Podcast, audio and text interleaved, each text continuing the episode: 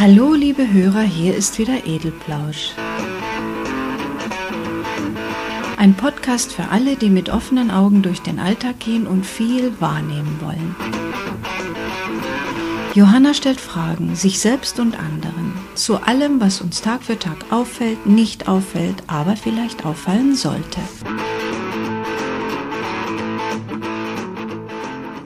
Diese Verlosung von den drei Objekten, die auch auf meiner Website www.edelplausch.de abgebildet sind, die werde ich noch mal um eine Woche verlängern, weil äh, ich weiß nicht, interessiert sich keiner für diese CDs oder habe ich die Frage zu schwierig gemacht? Also ich verlängere das Ganze noch mal um eine Woche. Bis nächste Woche Dienstag könnt ihr es noch weiter versuchen etwas ausnutzen, einen Raum zum Beispiel. Ja, das bedeutet ja nicht mehr und nicht weniger, als dass man alles, was der Raum äh, an Raum sozusagen, an, an freier Luft und an Möglichkeiten hergibt, heranzieht und für sich verwendet.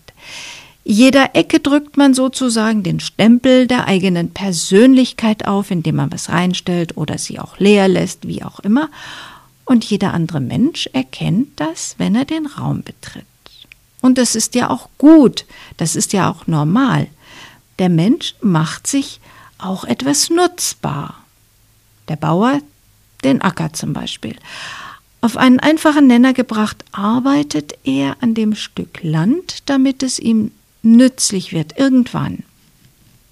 Uns kann so manches auch recht nützlich sein. Man zieht auch gelegentlich einen Nutzen aus etwas.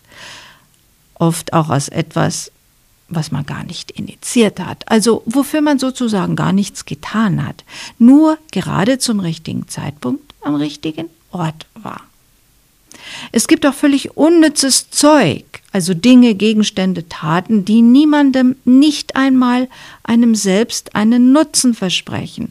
Und trotzdem erwische ich mich selbst oft genug dabei, vieles haben zu wollen, was komplett überflüssig und eigentlich auch nutzlos ist. Und vieles tun will, was niemandem, scheinbar nicht mal mir selbst nützt. Viele reden auch Nutzloses und dennoch lauschen andere ihn, äh, Anwesende hoffentlich ausgenommen. Ja, worum geht's jetzt eigentlich? Hm. Ja, was man alles aus diesem kleinen Wörtchen Nutzen so rausziehen kann, oder? Ich habe jetzt nur von nützlichen Räumen und Gegenständen, von nützlichem Handeln gesprochen. Es gibt ja auch nützliche Menschen. Gibt es eigentlich auch unnütze? Nein, nein, nein, nein, das glaube ich nicht. Von manchen historischen und gegenwärtigen Diktatoren und Menschenschindern mal abgesehen. Menschen tun nichts, was ihnen nicht selbst nützlich ist. Sie suchen auch keine Kontakte zu anderen, wenn ihnen das nichts bringt. Das ist so, behauptet Ulrich. Ja, willst du sagen, dass es niemanden gibt, der aus reiner Nächstenliebe anderen behilflich ist oder etwas für sie tut? frage ich entsetzt. Ja, ganz kurz gefasst kann man es so sagen. Denk doch mal an dich. Ja, du spinnst wohl, empöre ich mich. Natürlich helfe ich Menschen, wenn sie Hilfe brauchen. Und ich tue es auch gern und ohne Eigennutz oder etwas zu erwarten. Nein, nein, so ist das nicht, besteht er auf seiner Ansicht. Und wenn du nur den Gedanken im Hinterkopf hast, dass auch du mal Hilfe brauchen könntest und über einen Helfer dann froh wärst, sozusagen einen Kredit für später eventuell benötigte Hilfe bekommst. Also, wir tun nichts ohne Nutzen. Das ist deine Meinung. Warum fühlen sich so manche Menschen dann ausgenutzt? Die tun ja dann offenbar etwas ohne Nutzen zu haben. Nur der andere hat einen, der, dem sie mal schnell einen Gefallen tun und noch einen und noch einen und noch einen und so weiter. Und wegen ihrer Nettigkeit oder auch Unfähigkeit abzulehnen, werden sie so richtig ausgemistet. Jetzt bin ich auf seine Antwort gespannt. Eine solche Situation erfordert immer zwei, meint er dazu. Einer nutzt aus und der andere lässt es zu. Aber bei ganz genauer Betrachtung wirst du sehen, dass der angeblich Ausgenutzte auch einen Nutzen hat. Diesen Situationen liegen immer geheime Vereinbarungen zugrunde. Was soll denn das sein, geheime Vereinbarungen? Ja, ist doch ganz klar, ich gebe dir das und bekomme dafür das. Nimm die von dir beschriebene Helfersituation. Du hilfst, der Mensch ist dir dankbar. Du wirst gemocht. Wenn du dieses Gefühl brauchst, hilfst du öfter. Und der andere bekommt, was er braucht. Wo ist da die Ausnutzsituation? Also komm, Ulrich, erwidere ich. So einfach ist das nun auch nicht. Du lässt dich auf eine schnelle, einmalige Hilfe ein, denkst du, und dann passiert es, dass der andere dich eventuell sogar mit schlechtem Gewissen zu erpressen versucht, um weiterhin zu bekommen, was er will. Und das nenne ich dann schon ausnutzen. Vor allem, wenn derjenige nur faul und nicht so besonders hilfsbedürftig ist. Dann kannst du ja ablehnen, meint er und demjenigen deine Meinung zu seinem miesen Versuch sagen. Wie gesagt, das Ausnutzen hat zwei Seiten. Und das Zauberwort heißt Nein.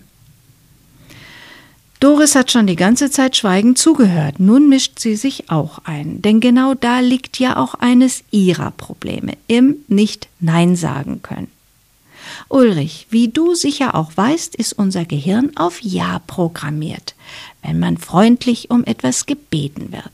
Und da liegt der Knackpunkt. Es gibt einfach viel zu viele Menschen, die keine Skrupel haben, das auszunutzen. Ja, dann kennst du ja diesen Mechanismus, erwiderte er. Warum sagst du dann nicht nein? Übrigens weiß ich nicht, warum ihr euch so aufregt. Es ist wirklich völlig normal, dass Menschen sich nehmen, was sie bekommen können. Und ich finde daran nichts Verwerfliches, das ist so. Tiere machen es auch nicht anders. Mir reicht's mal wieder mit Ulrichs nüchterner Sachlichkeit. Stell dir vor, dein oberster Chef kommt zu dir und bittet dich freundlichst um einen Gefallen bei dem du aber weißt, wenn du das einmal zusagst, hast du es für immer am Hals. Was tust du dann? frage ich ihn provokativ. Erst einmal verschiebe ich die Entscheidung, sage aber nicht ab, erwidert er. Dann lote ich aus, ob für mich ein Nutzen rausspringt, vielleicht irgendwann mal. Wenn ja, sage ich zu. Wenn nein, mache ich dem Chef statt einer Ablehnung einen anderen Vorschlag, sein Problem zu lösen. Ha! Und wenn es keinen anderen Weg gibt, lässt du dich ausnutzen? fragt Doris bissig. Jetzt kommt ihr beiden ganz schön vom Thema ab, erwidert er grinsend. Ausnutzen im privaten Bereich, was ich, wie gesagt, nicht so sehe, unterscheidet sich ganz erheblich vom sogenannten Ausnutzen im Arbeitsalltag, wo man abhängig ist und ev eventuell sogar Angst um die Existenz haben muss. Das sollte man unterscheiden. Zu deiner Frage, Doris. Wahrscheinlich würde ich erstmal nicht Nein sagen. Stimmt aber irgendwann einen Weg aus dieser unangenehmen Situation gefunden haben, diplomatisch oder notfalls mit Kündigung. So, so werfe ich ein. Dann lassen wir das jetzt mal dahingestellt sein. Denn für die breite Masse ist eine solche Reaktion ja wohl ausgeschlossen. Aber nachdem wir jetzt ohnehin in der Arbeitswelt angekommen sind, genau da sind ja auch die schlimmsten Ausnutzsituationen, nämlich die, die rein auf Angst basieren. Und das finde ich widerlich, die Angst eines Menschen für seine Zwecke zu benutzen. Das ist Nötigung, Johanna, ergänzt Doris. Jeder hat Angst, seinen Arbeitsplatz zu verlieren und kann daher zu allen möglichen zusätzlichen Arbeiten verdonnert werden. Von Vorgesetzten, die lieber stundenlang zum Essen gehen und ihre Arbeit abschieben auf andere aber auch Kollegen haben nicht selten den Bogen raus, wie sie es sich sehr gemütlich machen können, während sie ihre Arbeit abschieben mit freundlichen Ach, kannst du mal kurz, hilf mir doch mal eben, ich muss noch dies und das. Und manche greifen sogar zum Understaten. Ich stell mich doch immer so blöd, du kannst das doch viel besser. Sich auf so etwas einzulassen, hat nichts mit Angst zu tun, zum Beispiel den Arbeitsplatz zu verlieren, Doris, mischt sich Ulrich wieder ein. Menschen brauchen Streicheleinheiten wie das tägliche Brot, und das ist ja auch okay. Ihr beiden wollt einfach nicht sehen, dass sogenannte Ausnutzsituationen beiden Seiten etwas bringen. Johanna, geh nicht schon wieder auf. Lass mich ausreden. Er wehrt ab, da ich wohl den Mund schon geöffnet habe. Wenn jemand von einer Situation absolut gar nichts hat, dann löst er sie irgendwann auch auf. So ist es. Manche Menschen brauchen vielleicht mehr als andere Leistung für die Seele, zum Beispiel Dankbarkeit, Lob und das Gefühl, gebraucht zu werden. Die Kritiker solcher Situationen beziehen ihr Selbstwertgefühl von anderswo und können aus dem Grunde nicht begreifen, warum jemand sich angeblich ausnutzen lässt. Sie kennen die Hintergründe nicht. Ich denke nach. So ganz Unrecht hat er ja nicht. Ja, was ist denn dann mit den Ehrenämtern? bringt Doris einen neuen Aspekt in die Diskussion. Man hört ja auch von vielen Leuten, erst hätten sie sich bereit erklärt und seien dann immer weiter reingerutscht und konnten aus Pflichtgefühl nicht mehr Nein sagen die Einrichtung oder was auch immer nutzt doch diese Situation total aus. Hinzu kommt womöglich noch, dass es gemeinnützig oder Hilfe am Menschen ist. Da fällt das Nein sagen dann besonders schwer. So ganz fair ist das ja wohl auch nicht. Naja, jeder, der ein Ehrenamt übernimmt, weiß eigentlich, was auf ihn zukommen könnte, sinniere ich so. Ob die Leute da reinrutschen? Ich glaube eher nicht. Vielleicht fürchten Sie ja auch, dass jemand anders Ihre Aufgabe dann ganz übernimmt, wenn Sie über zu viel Belastung klagen. Denn machen wollen Sie es ja doch, wenn auch nicht in dem Umfang. Ja, und warum machen Sie es überhaupt? wirft Ulrich ein. Vom Helfen wollen als edlen Motiv jetzt mal abgesehen, braucht jeder Mensch eine Aufgabe, eine Beschäftigung mit Sinn, möchte nützlich sein, denn daraus zieht er den Nutzen für sein Selbstwertgefühl. Johanna sprach anfangs davon, ob es unnütze Menschen gäbe. Natürlich nicht. Aber wer aus dem Berufsleben zum Beispiel heraus ist, dem fehlt das Gefühl, nützlich zu sein. Da greifen viele nach dem Strohhalm Ehrenamt und werden schamlos ausgenutzt, ergänzt Doris. Nein, nein, halt mal, Doris, überlege ich so. Ulrich hat nicht so ganz Unrecht. Es gibt diese zwei Seiten beim Ausnutzen. Der eine braucht die Aufgabe oder den Nutzen für sein Selbstwertgefühl, sag ich mal, und der andere hat dadurch die Möglichkeit, denjenigen für sich einzuspannen. Das Problem ist tatsächlich, das Gleichgewicht zu erhalten.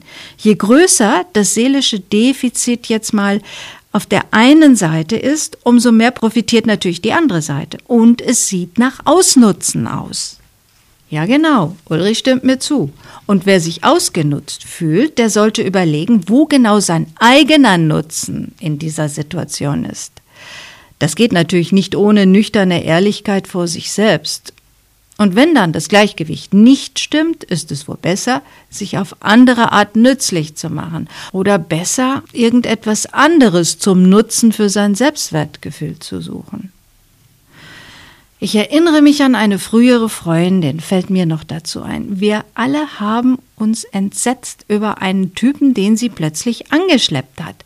Eine absolut charmante Flasche. Ein Nichtsnutz, haben wir gesagt. Sehr begabt darin, Frauen zu betören und für sich arbeiten zu lassen. Er hat sich bei ihr eingenistet und sie hat das Geld für sie beide verdient. Wir hatten keine Chance, ihr diesen Mann auszureden. Ich habe später dann auch so gedacht, vielleicht war der Preis gar nicht so hoch, den sie gezahlt hat. Denn dieser Mann, der spielte zu der Zeit wohl eine Rolle dabei, einen von ihren Träumen zu realisieren. Und dafür hielt sie ihn sozusagen aus. Ja, warum auch nicht?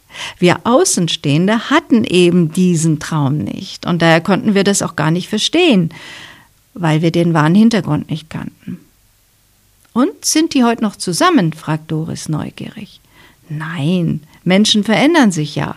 Später hat sie das wohl nicht mehr so gebraucht und er musste sich dann eine andere suchen, der das verkaufen konnte. Ulrich lacht. Genau so ist das unter den Menschen. Der eine hat etwas, was der andere braucht und dieser zahlt dann auch dafür.